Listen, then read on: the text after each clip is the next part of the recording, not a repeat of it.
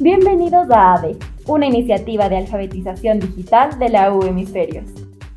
En este episodio hablaremos sobre los dominios y la barra de direcciones.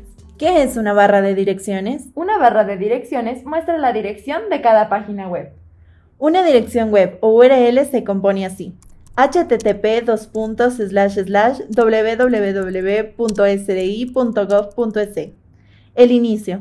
http Nombre de la organización, por ejemplo, SRI. Luego, el tipo de organización, por ejemplo, gubernamental.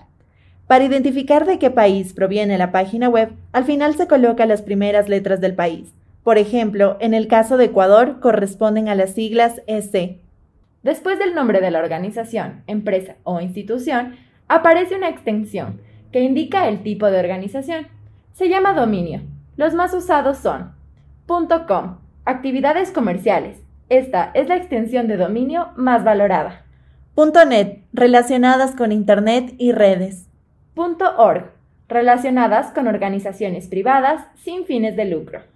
.info, relacionadas con información de cualquier tipo. .gov, relacionadas con información de gobiernos. .edu, relacionadas con la educación.